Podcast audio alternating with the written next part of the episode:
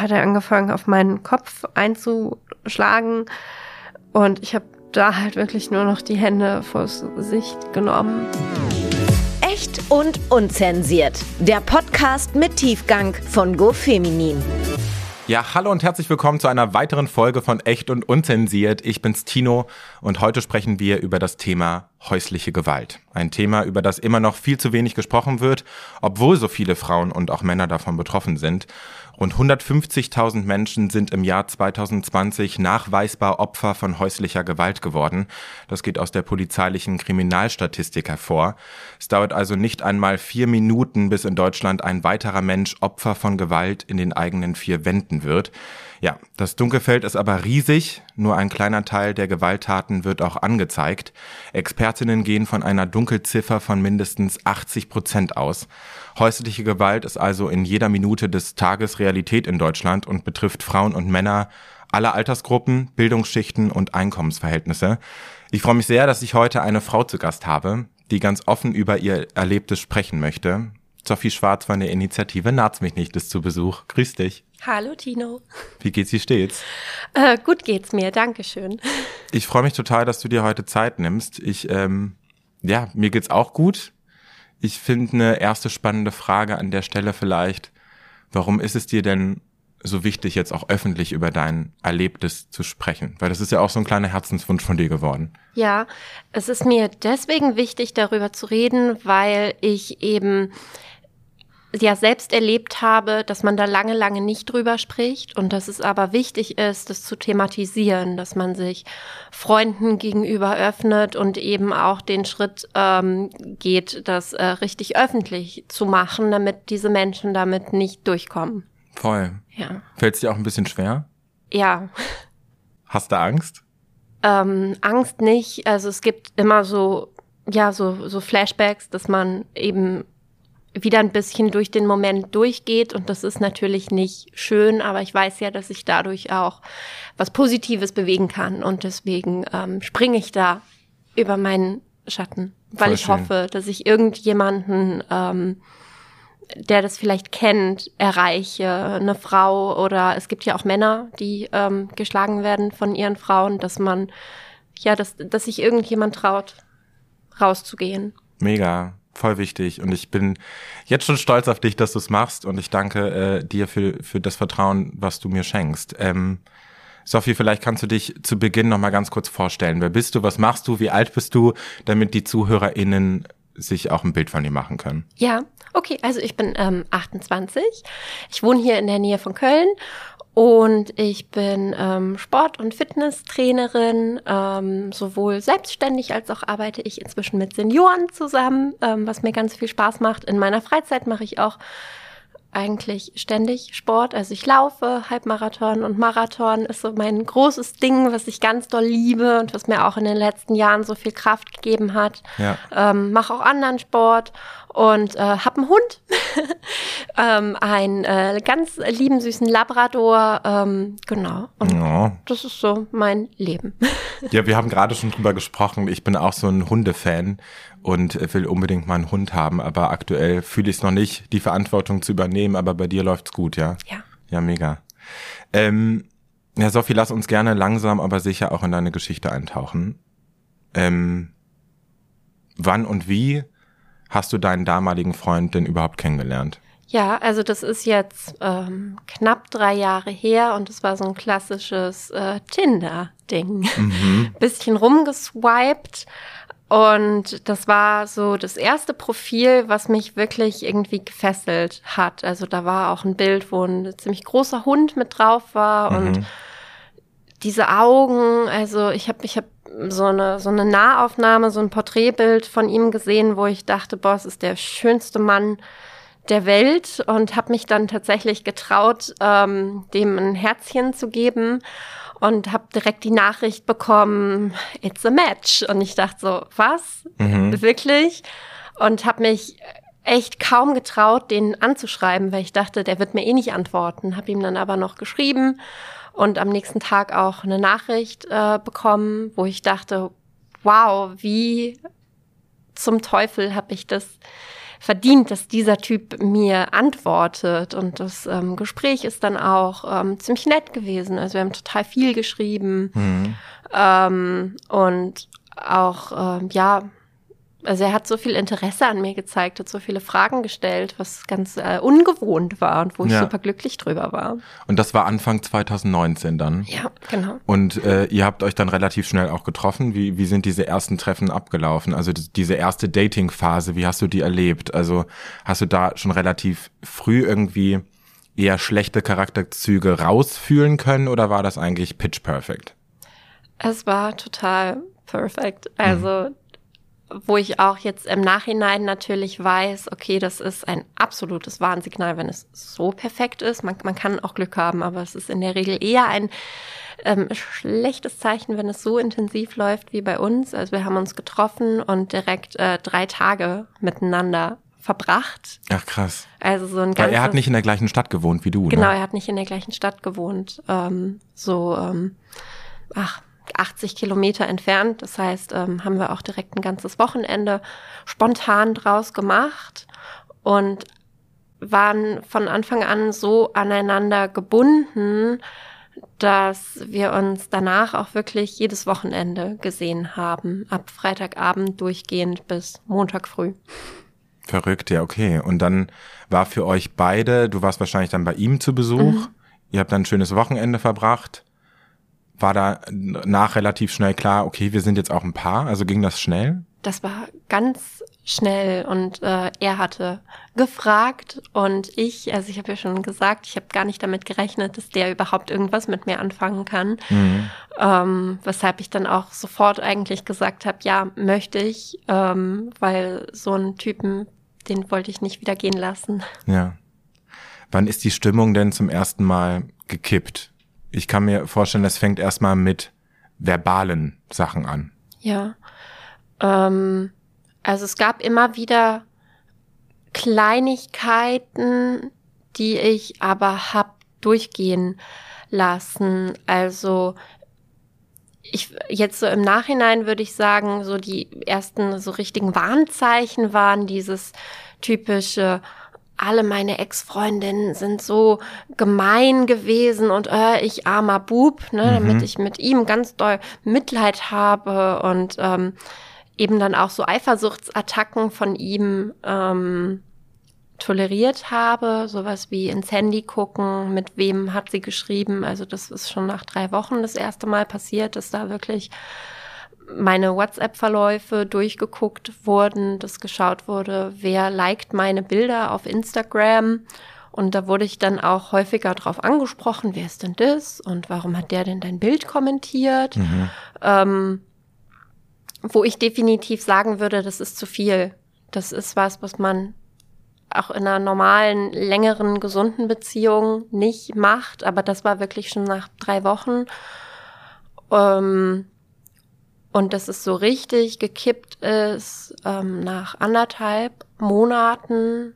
Da waren wir ähm, in Bonn was trinken und ähm, in meiner Lieblingskneipe, wo ich eben auch die Barkeeper ein bisschen kenne und auch mehrere Gäste da. Mhm.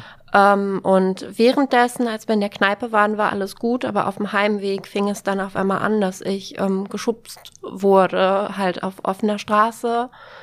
Ähm, es hat auch ein sehr netter, das muss ich direkt dazu sagen, äh, ein sehr netter Motorradfahrer ist angehalten, hat sich dann an den Straßenrand gestellt und gesagt, er soll mich in Ruhe lassen. Ähm, und ich ähm, habe ihn dann direkt verteidigt. Mhm. Also mein Freund vor dem Motorradfahrer wollte aber halt auch den Motorradfahrer schützen. Also ich habe mich gefreut, dass er es gemacht hat, wollte aber auch nicht, dass diesen Menschen was passiert und habe ähm, ja ihn dann weggeschickt. War das in ähm. der Streitsituation? Also hat er dich auch beschimpft? Ja, ja. Und du sagst jetzt, ich habe ihn verteidigt, was ich krass finde, aber ich kann das verstehen, wenn es vielleicht so die erste Situation ist, wo es dazu gekommen ist überhaupt, dass man eher dann nochmal versucht, Verständnis aufzubringen. Aber im tiefsten Innern hat dich das wahrscheinlich auch krass verunsichert. Also was hat das auch emotional mit dir gemacht, dieser Moment? Ich hatte ähm, ab dem Moment so ein permanentes, so, so Gedankenkreisel, so was, was kann ich machen, ohne, also das ist, das ist das Extreme, was mich auch so selber total erschreckt. Was kann ich machen, damit es ihm gut geht? Weil meine Gedanken waren, okay, jetzt habe ich mit anderen Männern gesprochen, oh, mein armer Freund ist eifersüchtig, weil seine letzte Ex-Freundin ist ihm fremdgegangen. Das war so die Story, die er mir erzählt hatte. Mhm. Was kann ich machen, damit er sich keine Gedanken macht? Und ähm, ich war ab dem Zeitpunkt wirklich permanent ähm, aufmerksam und äh, verunsichert. Was kann ich machen, damit es ihm gut geht, damit er sich keine Sorgen macht? Hm. Total verdreht. Mega. In welchen Situationen ist er denn vor allem an die Decke gegangen und hat dich beschimpft? Gab es da klare Auslöser oder war das oft willkürlich? Ich meine, Eifersucht hast du jetzt schon genannt, mhm. aber gab es dann noch andere Sachen oder war das manchmal auch aus heiterem Himmel?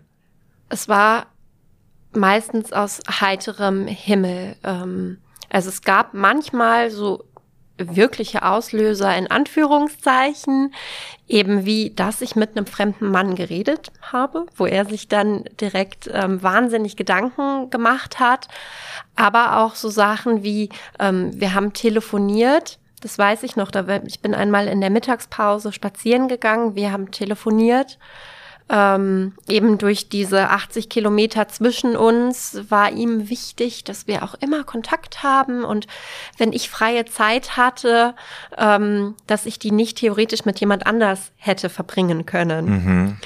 Ähm, das heißt Mittagspause, ich gehe spazieren, äh, wir telefonieren dabei und dann ist eine Gruppe Jungs an mir vorbeigelaufen. Drei Jungs, ein Mädchen ähm, und ähm, dann hat man halt gehört, wie die sich unterhalten, als wir so ganz nah aneinander vorbeigelaufen sind. Und dann fragte er, welcher Mann ist bei dir?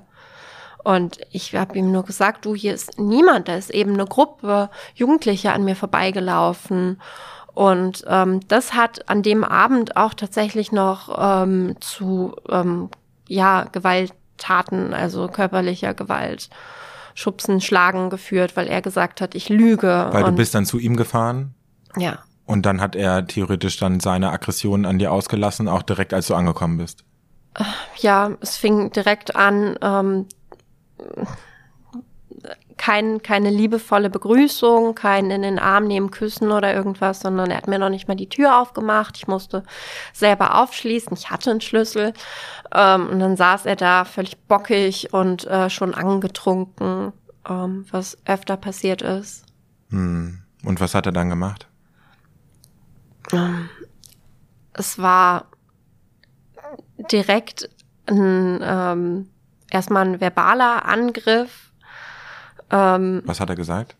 Weshalb ich ihn anlüge, weshalb ich mich mit jemandem treffe und naja, es war ziemlich, ziemlich vulgär, wie es, ähm, ich sag's jetzt mal nett, aber wie es denn war mit dem Typen. Also, also krasse Beschimpfungen. Ja, für ihn war das sehr eindeutig, dass ich mich da angeblich mit jemandem getroffen habe und eben auch mit dem intim geworden wäre, wo ich gerade so also ich, ich weiß gerade gar nicht, kann man darüber lachen oder möchte ich gleich anfangen zu weinen? Also es ist so irrsinnig. Man fühlt sich halt so hilflos, weil einem nicht geglaubt wird. Ja. Und dann hat er dann irgendwie, wie kann man sich das vorstellen, dass er dann auf dich zukommt und dann dich irgendwie körperlich da ja, fertig macht? Gegen, gegen die Wand gedrückt, also wirklich an den Schultern gepackt und erstmal gegen die Wand geschmissen, rückwärts. Ähm, und dann halt auch festgehalten, am Hals gefasst und ja. Wie löst sich so eine Situation auf? Machst du irgendwas, um dich dann da irgendwie zu schützen, beziehungsweise ihn auch zu besänftigen? Oder lässt du es einfach über dich ergehen?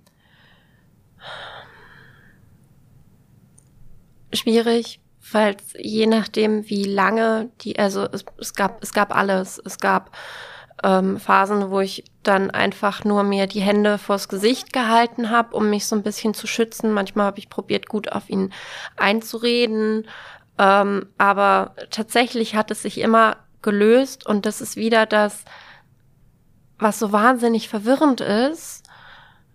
Er greift mich an, erst, erst, erst ähm, durch die Sprache und dann körperlich und dann auf einmal nimmt er mich in den Arm und tröstet mich und sagt, Schatz, es ist alles gut, was wieder so verwirrend ist, dass man noch planloser dasteht und sich einfach fragt, hä, ich, ich verstehe die Welt nicht mehr. Ich verstehe nicht, weshalb ich angegriffen wurde und ich verstehe nicht, wie jetzt wirklich wieder alles gut sein kann. Und das ist halt auch so das, das Gefährliche, dass die sich diese sehr ähm, aggressiven Phasen mit wahnsinnig liebevollen Phasen abwechseln und man immer in so einem komischen Schwebezustand ist. Aber hast du dann diesen Twist angenommen, dass er dich dann umarmt hat und dir Liebe ge gezeigt hat und dann war für dich wieder alles okay und dann hast du es weggelächelt und dann warst du einfach nur froh, dass der Ter Terror vorbei ist? Ich wollte es am Anfang immer klären, weil ich eben diesen verwirrenden Zustand nicht haben wollte. Ja. Ähm, aber da wurde mir dann auch oft wieder was, naja, wurde mir wieder ein Strick draus gezogen, so, hm, jetzt ist doch alles gut, warum willst du denn jetzt wieder einen Streit anfangen, was ja gar nicht meine Intention war. Ich wollte ja einfach nur wissen, was, ich wollte einfach klare Verhältnisse schaffen und einen Streit wirklich auflösen, aber sowas durfte es nicht geben. Ja. Ich musste akzeptieren. Ähm, und das habe ich dann auch ähm, irgendwann gemacht, dass ich es einfach akzeptiert habe und eben auch mich ja immer darauf gefreut habe, dass ich, ich wusste ja, egal was ist, ich muss heute Nacht nicht alleine schlafen, er nimmt mich wieder in den Arm. Hm. Ähm, also hält man es dann irgendwie aus. Von welcher Regelmäßigkeit sprechen wir denn da? Also wie oft ist sowas passiert? Ich meine, ihr seid ab einem gewissen Zeitpunkt auch zusammengezogen. Bist du zu mhm. ihm gezogen? Mhm, genau. Wie war dann auch, ich, ich kann mir vorstellen, dass es dadurch ja nur noch schlimmer geworden. Mhm. Ja, also es hatte ja so nach anderthalb Monaten angefangen, ähm, dass es überhaupt körperlich wird und dann ähm, war es erst so im Abstand von drei Wochen, zwei Wochen und dann irgendwann täglich, manchmal auch mehrmals täglich. Als ihr dann ja, zusammen gewohnt habt. Genau. Man findet ja immer einen Grund. So, ich bin irgendwann auch durch einen Supermarkt ähm, gelaufen und wirklich nur noch mit ähm, Blick auf den Boden, weil ich die Kassierer nicht anschauen durfte. Ich durfte nicht an eine Kasse, wo ein Mann ist wenn ich, man kennt es ja so manchmal, ne, im Supermarkt, man läuft auf jemanden zu und läuft dann so zickzack, weil man nicht weiß, hä, ähm, also, ne, ich, ich laufe geradeaus und gehe nach rechts und er geht nach seinen links und ne, dann lacht man sich ja manchmal an, so eine eigentlich ganz witzige Situation, aber dann äh, war eben auch sowas, so eine ganz alltägliche, dumme Situation, direkt wieder Streitthema. Und ein Auslöser für Gewalt. Ja. Heftig. Hat er dich in öffentlichen Räumen auch, ich meine, du hast gesagt, auf der Straße hat er dich geschubst, hat er dich auch in öffentlichen Räumen oder für anderen Menschen körperlich angegangen oder auch verbal irgendwie beschimpft, lauthals, dass Leute das mitbekommen oder hat er da sich so ein bisschen zurückgenommen und darauf gewartet, dass ihr unter euch seid? Das allererste, was passiert ist, war ja wirklich auch in der Öffentlichkeit. Also es war natürlich nachts, aber so, dass es mehrere Menschen mitbekommen haben. Ähm,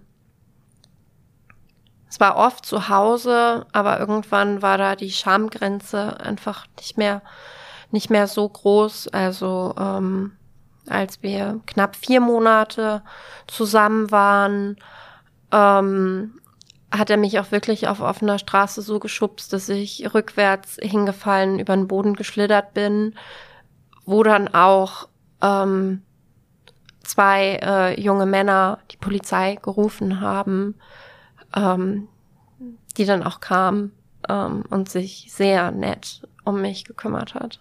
Ist er abgehauen?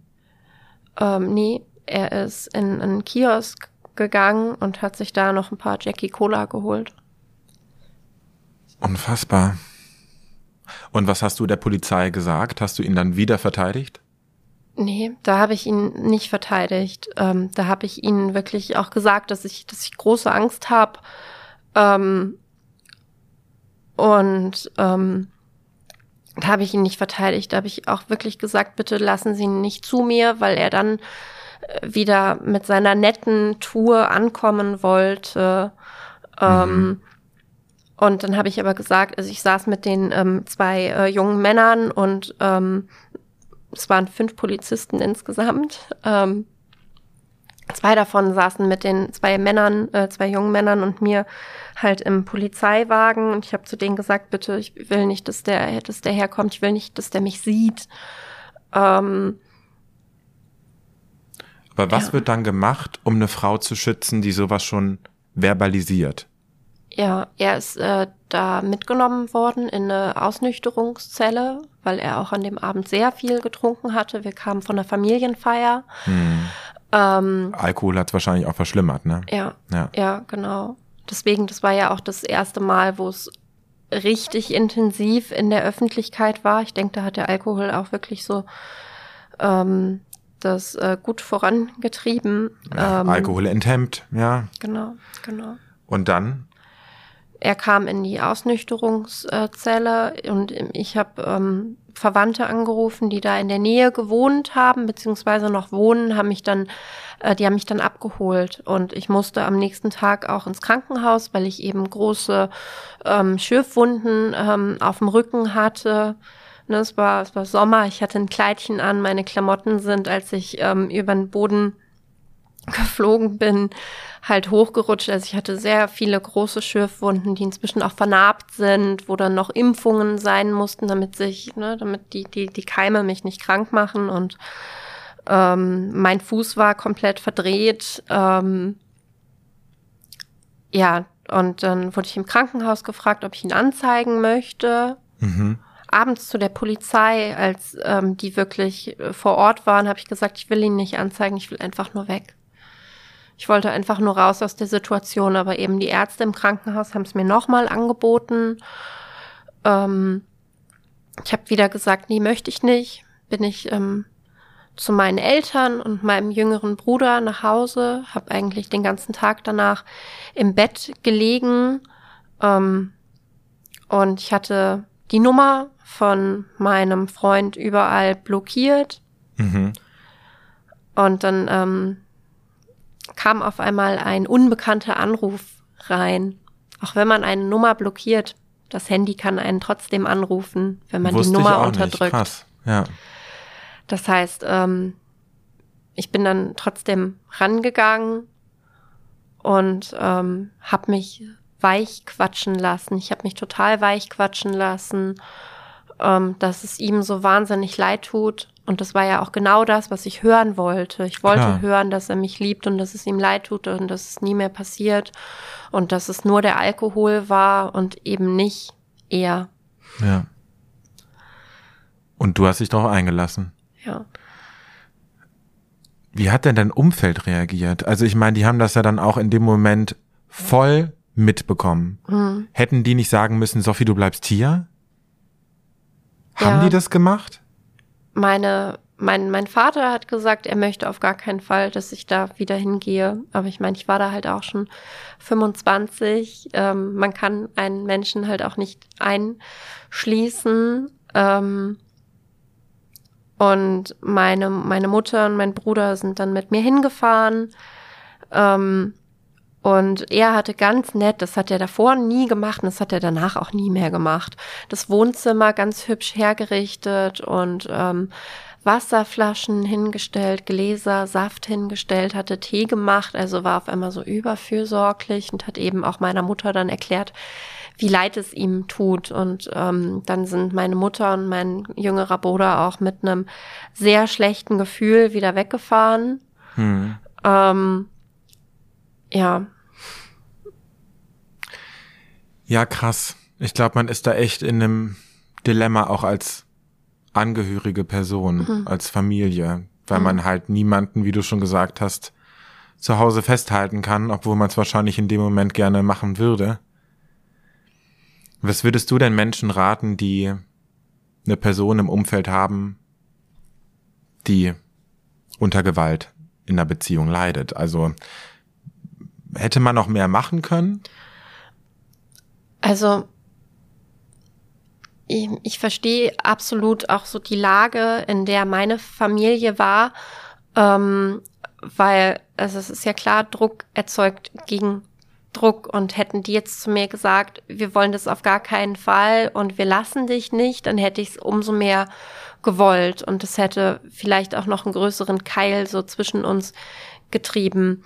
Deswegen ist auch mein, also meine Erfahrung, es bringt nichts, den Menschen zu sagen,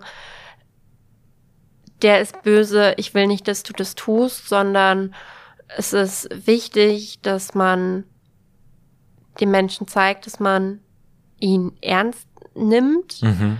dass man für ihn da ist und ähm, dass man ihn darauf aufmerksam macht. Ähm, das läuft nicht so, wie es laufen sollte.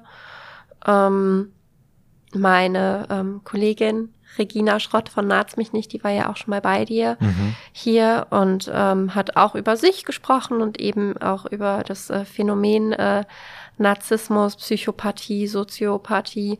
Ähm, Regina hat ein sehr schönes Buch geschrieben, wo eben das alles ähm, erklärt wird. Und ähm, das ist auch das, was mir langfristig, also was, was mir geholfen hat, zu erkennen, wo ich da drin stecke. Sie hat mir irgendwann ähm, erzählt, ich habe Regina bei mir im Fitnessstudio kennengelernt. Mhm. Und da sprachen wir über das Thema, ähm, eben wegen ihrer eigenen ähm, Erfahrungen. Und dann habe ich angefangen, mich da einzulesen, habe erkannt, oh, meine Beziehung ist genau wie dieses Buch hier, was ich gerade lese. Es war wirklich wie, wie aus dem Lehrbuch. Und man kann es ähm, ja mal ganz kurz betiteln, Narzissmus. Narzissmus. Es ging mit Regina um Narzissmus. Ich kann jedem die Folge ans Herz legen. Ist eine schöne Folge geworden. Ja. Und dein Freund war höchstwahrscheinlich auch Narzisst. Ja. Kannst ja. du mal einordnen, was nochmal ein Narzisst ist? Ja, also an sich sind es, ist es eine, eine Persönlichkeitsstörung. Nein, jetzt 2022 ist es keine Persönlichkeitsstörung mehr. Dann spricht man nur noch von einer eingeschränkten Beziehungsfähigkeit. Und ich glaube, das ist es auch eben. Diese Menschen haben einen sehr starken Selbst, Hass, eine Selbstverachtung, mit der sie ganz ungesund umgehen, ähm, indem sie andere Menschen abwerten durch ihr äh, narzisstisches Verhalten, durch die Kränkung. Ähm, ich sage immer, ja, jemand, der selbst ähm, auf der untersten Stufe steht, der sich selber so sieht, weil ich nicht finde, dass man Menschen wirklich werten kann. Aber wenn der denkt, ich stehe auf der untersten Stufe, dann geht es ihm natürlich nur gut, wenn er jemanden hat, der auf dem Boden liegt. Mhm. Ähm, genau, das heißt, es ist halt eine ganz ähm, starke Abwertung von anderen Menschen, um sich selber aufzuwerten. Und ähm, je nachdem, wie stark diese, diese eingeschränkte Beziehungsfähigkeit ist, gibt es eben mehr oder weniger manipulatives Verhalten, abwertendes Verhalten und auch ähm, bis hin zur körperlichen Gewalt. Also es gibt auch Menschen, ähm, die nur psychisch agieren, die gar nicht körperlich werden. Mhm. Ja. ja, und du hast das Buch gelesen von Regina und auch mit ihr dann privat im Fitnessstudio Kontakt gehabt. Was hat dir denn diese Erkenntnis gebracht, zu wissen, ah ja, das ist vielleicht so eine narzisstische äh, Geschichte mhm. und äh, ich bin ein klassischer Fall von auch so einer Beziehung?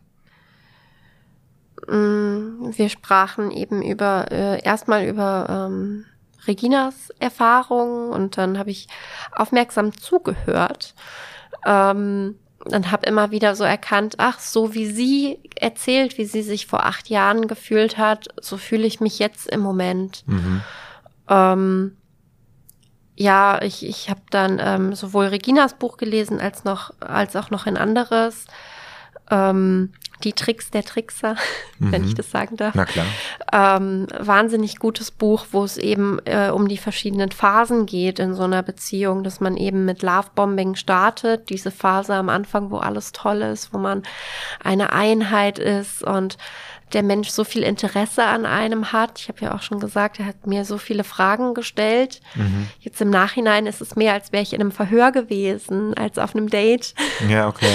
ähm, Genau, und das dann ähm, ja danach eben ähm, ja die die Manipulation anfängt, abwertendes Verhalten, aber auch immer wieder diese Lovebombing-Phasen zwischendrin. Weil man muss natürlich einen auch bei Laune halten, ne? Ja, genau, wenn man, wenn man nur angeschrien und geschubst wird, das lässt keiner mit sich machen, aber wenn man dann nachts eben sicher im Arm schlafen kann, dann. Ähm das finde ich so krass, Sophie.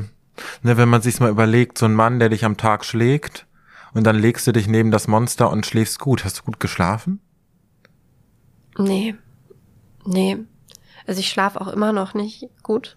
Ich habe auch immer noch oft ähm, Albträume, wo ich dann nachts halt aufwache und so denke, er wäre neben mir. Ähm, Weil war da ein Gefühl von Geborgenheit? Nee. Nee, aber ich war nicht alleine. Hm.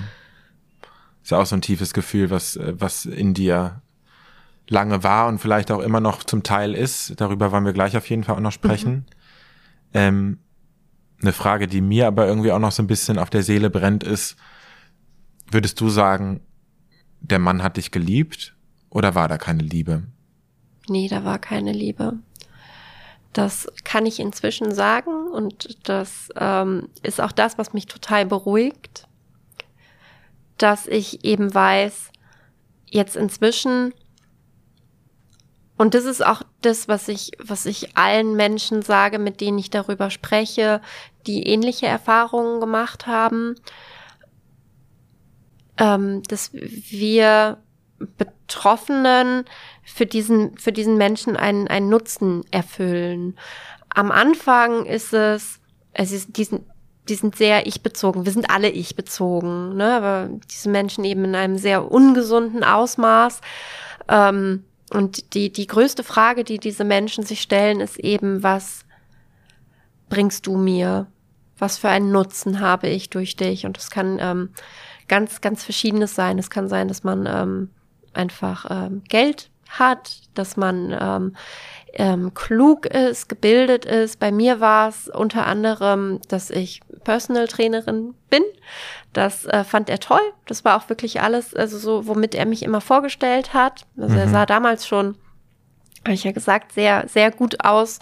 Schönes Gesicht, toller Körper, ähm, viele Muskeln, also super schön. Dann war ich eben dafür da, damit er ähm, noch besser aussieht. Also so hier meine Freundin, die ist Personal Trainerin. Guck mal, wie ich in ein paar Monaten aussehen werde.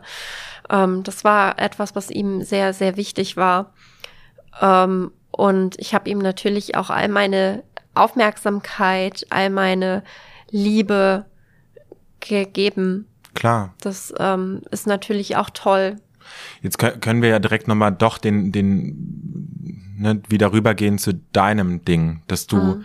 nicht alleine sein konntest. Und das hat er dir ja im um Umkehrschluss auch gegeben. Du hast im Vorgespräch gesagt, sowas wie, ich finde jetzt gerade meine Notizen nicht, aber ähm, sowas wie, wir sind ja auch nicht 100 Prozent die Opfer, wir lassen es ja auch mit uns machen. Ja. Kannst du darauf ein bisschen eingehen? Ja, ähm, ich hatte schon früh so ein Bauchgefühl, auf das ich nicht gehört habe. Egal, ob es jetzt der Moment war oder die Momente, wo er mir erzählt hat, meine Ex-Freundinnen sind so böse, ähm, wo ich so dachte, hm, die können doch nicht alle böse sein. Mhm. Ähm, oder dass er so eine sehr krankhafte Eifersucht eben gegen Bekannte von mir hatte, wo ich immer dachte, das fühlt sich nicht richtig an, aber ich habe nicht drauf gehört. Der hat dich ja komplett isoliert auch von deinem Umfeld, ne? Ja. Ja. ja. Aber klar, du hattest halt einfach diesen Need, boah, ich will nicht alleine sein. Genau. Ja. Hast du mittlerweile das Gefühl, dass du weißt, woher das kommt? Und inwiefern konntest du bis jetzt auch daran arbeiten? Mhm. Ähm als dann irgendwann endlich äh, richtig Schluss war, ähm, habe ich mich recht schnell in eine, in eine Psychotherapie begeben und ähm, hatte eine ganz tolle Therapeutin, die ich jetzt inzwischen nicht mehr habe, weil sie ein Baby bekommen hat, vor drei Monaten ungefähr. Ähm, aber jetzt in ähm, anderthalb Jahren haben wir so viel ähm, erarbeitet und ähm, ja, es war irgendwie so eine tiefe Verletzung in mir drin, dadurch, dass ich früher in der Schule halt auch ähm, gemobbt wurde, mhm. ähm, dass ich immer das Gefühl hatte, ich bin nicht richtig so. Deswegen ja auch so meine Gedanken, was will der denn mit mir? Ja. Ähm, ich hatte immer das Gefühl, nee, ich sehe nicht, ich sehe nicht gut aus, ich bin nicht sonderlich klug, also so, was man sich halt alles so, äh, so erzählt. Ja. Ähm, ja, es ist irgendwie was, was mich seit der Schulzeit so begleitet hat. Und auch wenn es inzwischen ganz objektiv nicht mehr so ist, also es ist niemand gemein zu mir. Ich höre eher genau das Gegenteil, dass mich Menschen sehr gern haben und gerne Zeit mit mir verbringen, dass ich in meinem Job toll bin, aber trotzdem das von früher, das ist so eingeschliffen wie so ein, wie so ein Trampelpfad, so ein Weg, den man einfach hunderttausendmal gegangen ist und dann bleibt er halt einfach noch. Es dauert ewig, bis da Gras drüber wächst. Ja, ich glaub's. Die blöde Stimme spricht halt immer weiter, ne? Hm. Und ja. Ähm, du hast jetzt gerade schon von der Trennung gesprochen, aber wir wollen natürlich auch über den Moment sprechen, der letztendlich dann auch zu der Trennung geführt hat. Mhm. Kannst du mal von diesem Höhepunkt erzählen? Ich nenne es jetzt einfach mal lapidar Höhepunkt, aber ich glaube, ja. so kann man es auch sagen, ne? Ja. Ähm, ich muss dazu sagen, dass ich relativ viel von diesem Abend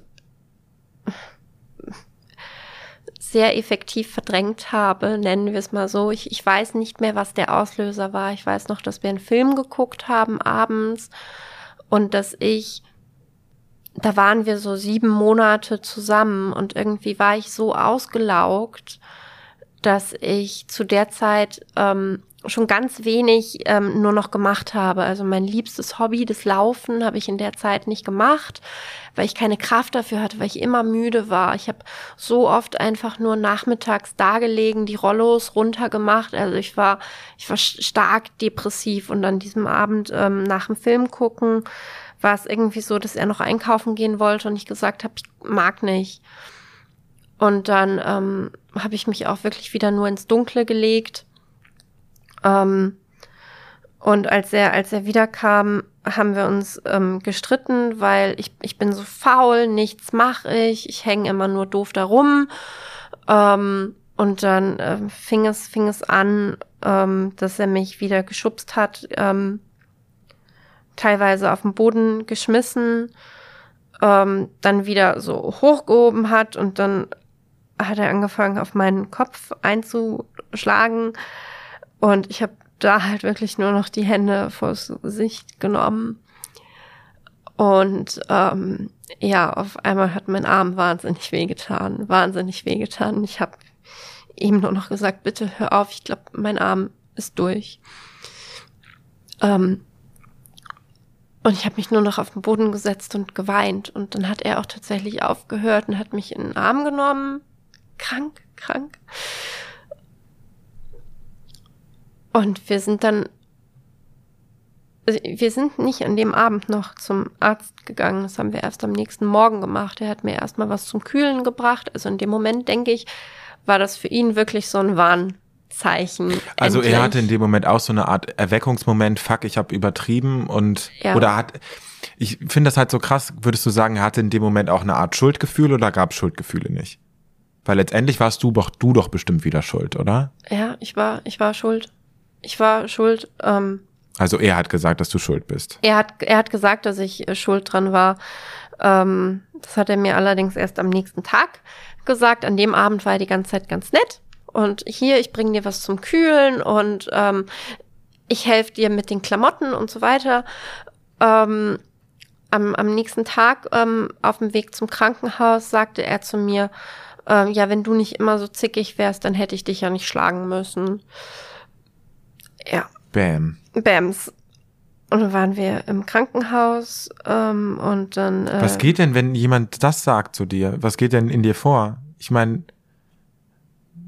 dir wurde der Arm gebrochen, ne? Also ich meine, da kann man ja nicht mehr von der eigenen Schuld sprechen. Also ich, ich denke schon, dass ich in dem Moment wusste, dass es Quatsch ist, was er da sagt, dass es total krank ist und nicht stimmt, aber ich ich wollte den in dem Moment immer noch. Ich wollte den echt immer noch. Hm. Du wolltest in der Situation halt auch einfach nicht alleine sein, ne? Ja. Ja. Und dann im Krankenhaus angekommen, wie, was hast du gesagt, was passiert ist? Ich habe gesagt, ich wäre auf der Treppe gestürzt. Es war so mitten im November und überall Laub und ne, es hat geregnet. Dann habe ich gesagt, ich bin auf der Treppe ausgerutscht und ich weiß nicht, ob die Ärzte mir das so geglaubt haben. Ich denke, ich habe so den einen oder anderen kritischen Blick da gesehen. Weil du hattest wahrscheinlich auch optische Merkmale, die zu einem Treppensturz vielleicht gar nicht gepasst haben, oder? Also ich meine, ne? Wie krass kann ein Gesicht, ich weiß nicht, war dein Gesicht auch krass demoliert? Blaue Auge, also ein, ein blaues Auge, was allerdings schon ein kleines bisschen älter war, ne? Es war ja. schon ein bisschen, bisschen abgesackt, ja. Was ähm, du davor wahrscheinlich auch immer wieder weggeschminkt hattest. Mhm. Ja, klar. Ja, okay. Und dann musstest du operiert werden? Nee, das nicht. Ich habe eine Gipsschiene bekommen und ähm, dann sind wir erstmal nach Hause und ich habe meine Chefin angerufen und ihr eben gesagt, ähm, ich bin, ich bin gefallen. Und es ist wahnsinnig ironisch, das habe ich noch gar nicht erzählt. Am Anfang unserer Beziehung hatte ich auch einen gebrochenen Arm. Mhm was allerdings ein Sportunfall war. Ich war kurz davor in Österreich bei meiner Familie und bin eben mit den Fiegeln gewesen für ein Skigleiten. Ähm, habe mir dabei das linke Handgelenk gebrochen und deswegen konnten wir auch am Anfang der Beziehung so viel Zeit miteinander verbringen und dann jetzt am Ende der Beziehung habe ich auch tatsächlich so zu ihm gesagt, du, aber jetzt bin ich ja immer bei dir, die nächsten sechs Wochen. Ich kann ja nicht zur Arbeit. Ähm, also es hat mich tatsächlich irgendwie beruhigt, den gebrochenen Arm zu haben, weil ich wusste, dann bin ich hier und ich laufe nicht in der Mittagspause irgendwo rum und da könnte ein Mann sein, sondern jetzt bin ich sechs Wochen lang erstmal sicher. Ach du Scheiße. Mhm. Obwohl es ja auch Momente gab, die davon losgelöst waren, ne? dass du dann irgendwie so kraftlos warst, dass du nicht mit einkaufen gehen konntest. Also es war ja, es waren ja immer Themen. Ja. Aber klar, du hast dir dann irgendwie auch in dem Moment so ein bisschen eingeredet, ich bin jetzt dadurch ein bisschen geschützt. Krass. Ja, immerhin, immerhin zeitweise. Und dann ähm, paar Tage später fing das aber wieder an, ähm, dass wir uns gestritten haben. Also er hatte wirklich so eine kurze Zeit, wo er, wo er die Füße stillgehalten hat und eben nicht ausgerastet ist. Ja, du hast noch fünf Tage mit dem verbracht. Noch fünf Tage, genau. Noch fünf Tage. Und die waren schlimm oder war das? Es war, ähm, nee, die ersten vier Tage waren nicht schlimm. Als wir aus dem Krankenhaus kamen, waren wir noch beim Bäcker und haben Süßkrams geholt. Ähm, und dann hat er mir auch so mein Lieblingsessen gemacht und ähm, hat mich ausschlafen lassen und alles gut. Also das war was, was in den Wochen, Monaten davor eben nicht da war. Ich konnte nicht ausschlafen, ähm, ja. weil ähm, Streitigkeiten oft erst spät abends angefangen haben. Es ist ja auch durchaus ähm, eine, eine, eine Masche oder das, das Verhalten bezweckt ja auch was, dass man eben die Betroffenen so schwächt, dass dass die dann auch irgendwann ausrasten und eben so nicht mehr sich verhalten, wie sie sich normalerweise verhalten würden. Ja. Das war ja auch ein großes Ziel, dass es mir eben nicht gut geht. Ja, und dann fünf Tage später ähm, kam er schon betrunken von der Arbeit zurück. Und du wusstest, das wird nicht gut ausgehen. Ich wusste, das wird nicht gut ausgehen. Also ich, ich weiß auch gar nicht mehr, genau, was an diesem Tag war. Also die Streitigkeiten waren inzwischen wegen den verschiedensten Sachen, weil ich eine Serie geguckt habe und da waren hübscher männlicher Hauptdarsteller. Wow. Und das war ihm schon nicht recht. So sowas war auch nicht recht. Ich, auch wenn ich Musik gehört habe, so ich war immer ein großer Fan von den 257ers und sowas ähm, zum Beispiel. Ähm, auch schlimm, so dass ich irgendwann auch keine Musik mehr gehört habe. Ich habe meine Lieblingspodcasts nicht mehr gehört, weil das, weil das ein Streitpunkt war. Also ich kann dir wirklich nicht mehr sagen, was jetzt an diesem Tag war, weil ständig irgendwas war, irgendwas ganz, ganz Dummes. Naja, aber er kam halt schon betrunken nach Hause. Es gab irgendeine dumme Streitigkeit und dann ähm, ging er wieder Jackie Cola holen. Und dann habe ich so gedacht, okay, ich muss jetzt raus, jetzt sofort. Du hast gemerkt, ich muss mich jetzt selber retten. Ja, also ich habe auch so gedacht, okay, also ich, jetzt sofort. Und dann habe ich erstmal meine Mutter angerufen und gesagt, bitte kommt hier hin, holt mich gleich irgendwie ab. Hab Sachen gepackt und bin dann also wirklich rausgerannt, weil ich ganz, ganz große Angst hatte. Ich hatte drei Taschen, die ich irgendwie mit diesem gebrochenen Arm rausgebracht habe. Ich weiß nicht, wie ich das geschafft habe und habe hysterisch bei der Polizei angerufen. Ich konnte denen gerade noch nicht mal sagen, wie die Straße ist.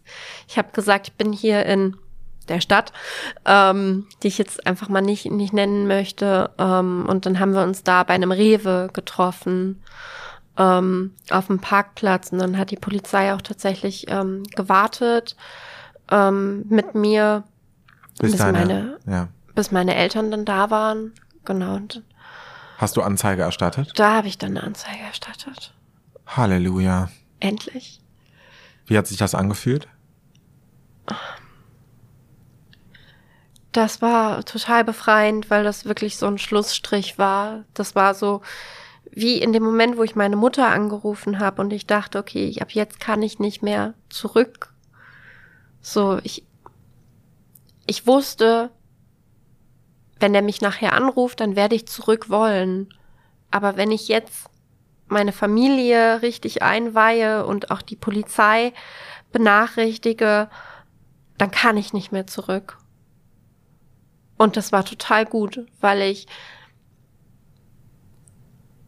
ich, ich, ich weiß nicht, ob ich das damit vergleichen kann, weil ich nie drogenabhängig war, aber ich denke mir, dass es vielleicht was ähnliches ist. Man, man weiß ganz objektiv, das ist was, was mich auf Dauer kaputt macht, aber man macht es trotzdem.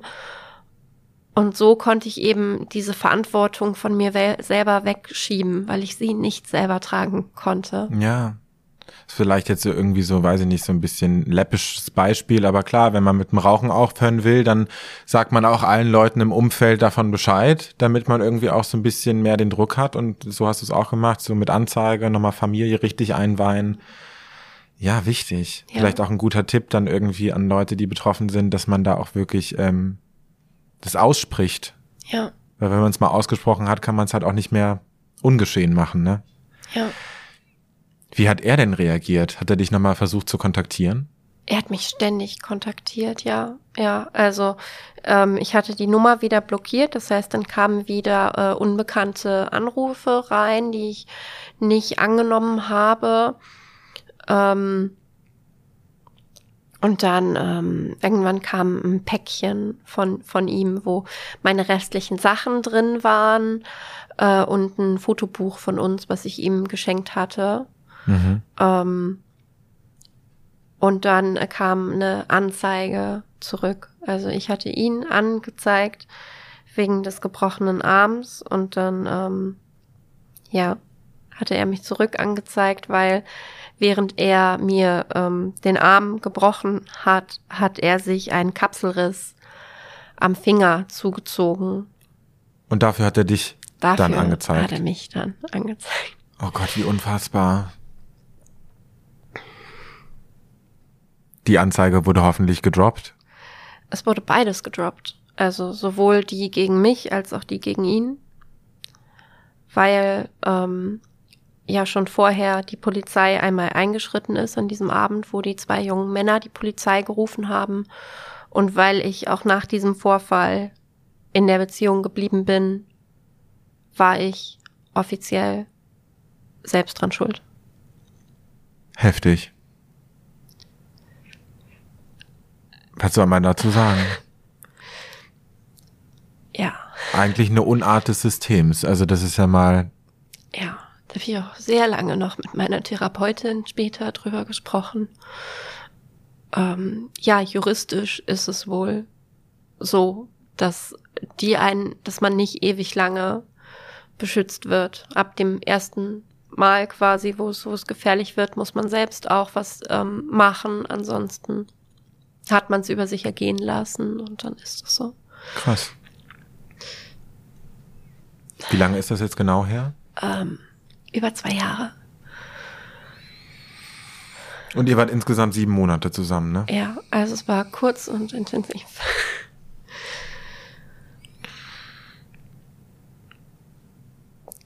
Worüber wir auch noch sprechen müssen, ist der Punkt, dass du ja auch lange Zeit oder beziehungsweise ich weiß nicht, ob es lange Zeit war, aber nach der Trennung immer noch das Gefühl hattest, ah, oh, mir fehlt was oder ich möchte zurück oder dass du irgendwie, ne, dieses Gefühl hattest. Mhm.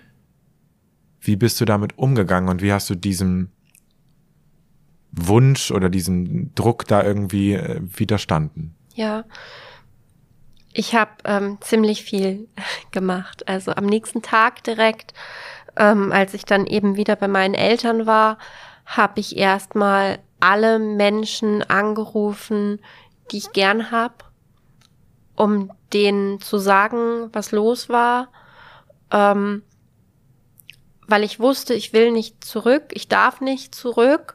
Das heißt, ich muss mich jetzt wieder eben auch an die Menschen binden, die mir, die mir gut tun. Ich habe lange mit meiner Chefin telefoniert, ähm, jetzt inzwischen ehemalige Chefin, aber ähm, eine ganz tolle Frau, ähm, die mir auch schon gesagt hat, sie hat sich Sorgen um mich gemacht und dass sie auch als ich ihr gesagt habe, mein, mein Arm ist gebrochen, dass sie schon überlegt hatte, mit meiner Familie zu sprechen. Das heißt, sie hätte sich wahrscheinlich auch von außen ab dem Zeitpunkt eingeschaltet, weil es eben meinem Umfeld auch aufgefallen ist.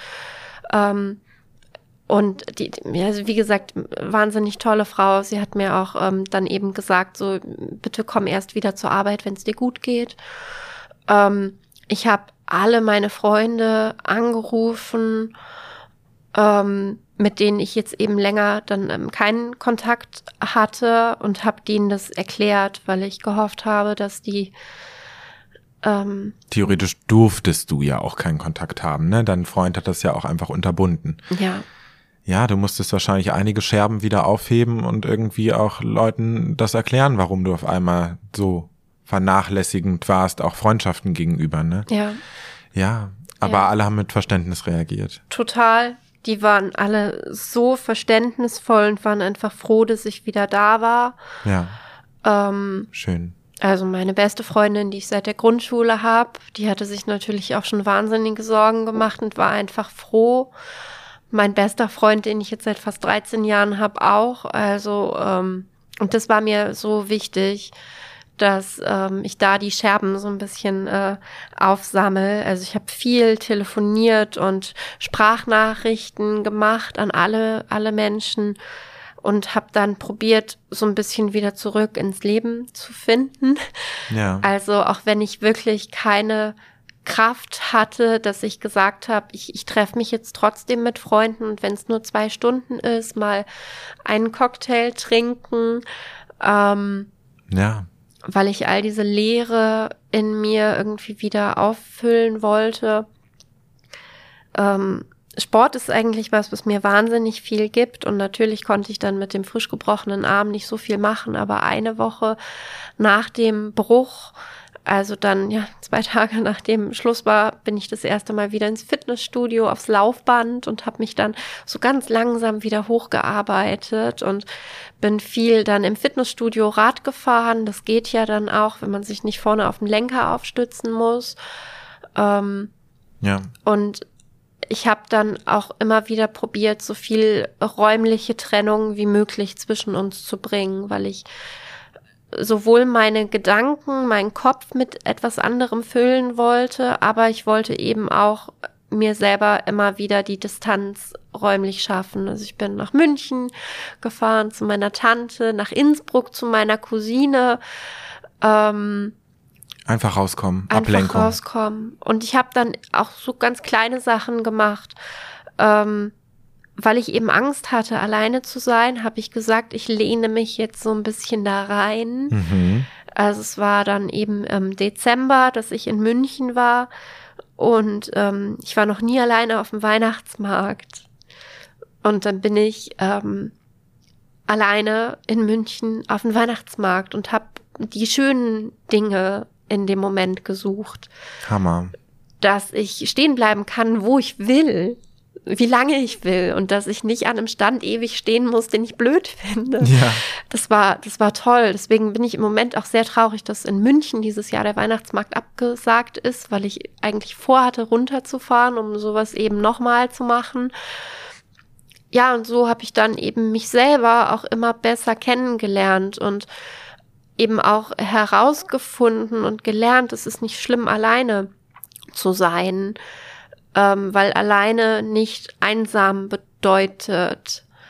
Ähm, das ist ein ganz wichtiger Punkt. Und ich habe erst vor ein paar Tagen von meinem besten Freund eine Teetasse geschenkt bekommen. So ein Riesenpott, 500 Milliliter, wo drauf steht, damit du weißt, dass ich immer an dich denke. Und egal wie rum man ähm, die, die, äh, die Tasse dreht, überall steht immer an der Innenseite. Oh. Ähm, und ähm, ja, das, das waren so Dinge, die ich, die ich gemacht habe, dass ich mich eben wieder an die Menschen in meinem Leben gebunden habe, also so externe Ressourcen, dass ich aber auch mir meine eigenen Ressourcen gebaut habe. Ja. Inzwischen bin ich am allerglücklichsten auf der Welt, wenn ich alleine durch den Wald laufe. Und zwar lange. Drei Stunden alleine im Wald und ich bin unendlich glücklich. Das hätte ich mir von ein paar Jahren nicht vorstellen können, dass ich meine, für mich selber die beste Gesellschaft bin. Inzwischen lieb ich das, mit mir alleine zu sein. Wann hast du deinen Ex-Partner das letzte Mal gesehen? An dem Abend, wo ich gegangen bin. Tatsächlich. Ja. Was fühlst du heute, wenn du an ihn denkst? Tatsächlich irgendwie nichts. Das ist, das ist, das ist ein tolles Gefühl. Vor einem Jahr schrieb er mich nochmal über Instagram an und an dem Abend habe ich dann so eine kurze Panikattacke bekommen. Mhm. Ähm, habe aber direkt ähm, Atemübungen gemacht, um mich zu beruhigen ähm, und habe meinen besten Freund angerufen und ähm, da war das noch so, dass er tatsächlich was in mir auslösen konnte. Aber jetzt inzwischen, wenn ich an ihn per se denke, ist da nichts mehr. Also ich fühle mich nicht mehr zu ihm hingezogen. Ähm, es ist mir auch egal, dass der inzwischen eine neue Freundin hat. Ähm, Die kann einem, einem nur leid tun, ey. Sie kann einem leid tun, ja, aber auch sie muss das für sich lernen ähm, und für sich selbst entscheiden, dass sie rausgehen will. Weil wenn es nicht die eigene Entscheidung ist, dann ist es nicht von Dauer. So blöd diese Frage klingt, aber denkst du, du hast es auch irgendwie gebraucht, um heute stärker zu sein und selbstbewusster zu sein, um irgendwie dich mit dir dann doch nochmal intensiver zu beschäftigen und deinen Baustellen? Ja, ja. Also ich, ich denke auch, dass er nicht das Problem war. Das große Problem war ja, dass in mir davor schon so eine große Leere da war. Und das ist auch eben eine Frage, die ich den Menschen, die eben ähm, bezüglich Naz mich nicht auf mich zukommen, immer stelle. Welche Lücke hat dieser Mensch in deinem Leben geschlossen, ähm, so dass du das alles ausgehalten hast? Und bei mir war es, ich wollte nicht alleine sein. Jetzt inzwischen, das, das ist was, was ich durch ihn gelernt habe. Alleine das betiteln zu können, ne? Ja. Und jetzt weiß ich, wie ich damit umgehen kann. Ähm, sowohl, dass ich gerne mit mir alleine bin, als auch weiß ich inzwischen, was kann ich machen, wenn es mir nicht gut geht. Ähm, was habe ich für externe Ressourcen? Was für Menschen sind wirklich für mich da? Ähm, ja, also ich habe das, ich habe das gebraucht wenn es nicht er gewesen wäre, dann wäre es irgendjemand anders gewesen. Ähm, und tatsächlich, ich, ich probiere ja auch was Positives daraus zu ziehen und ich weiß auch, dass ich das schon getan habe. Also ich arbeite inzwischen bei Naz mich nicht mit und berate Menschen, die ähm, eben ähnliche Erfahrungen machen. Ähm, aber ich poste auch immer wieder was auf meinem Instagram-Kanal, ähm, wo auch wirklich schon ähm, Freundinnen, Bekannte von meinem ähm, besten Freund auf mich zugekommen sind und gesagt haben, du, weil du deine Geschichte da erzählt hast, habe ich mit dem Typen Schluss gemacht, den ich zurzeit gedatet habe. Also ja. eine, eine Freundin von meinem besten Freund, die auch einen kleinen Sohn hat, die ich sehr, sehr gerne habe, die sagte auch zu mir, du, ohne äh, ohne dieses Wissen hätte ich mir das wahrscheinlich äh, länger gefallen lassen. Ähm, und mir auch nicht eingestanden. Genau, genau. Ähm, und deswegen möchte ich eben auch, äh, weil deswegen wollte ich gerne mit dir auch heute reden, damit vielleicht irgendjemand das frühzeitig erkennt und so konnte, so kann ich vielleicht durch meine Erfahrungen jemandem helfen, damit ähm, dieser jemand das nicht durchleben muss, was ich durchlebt habe.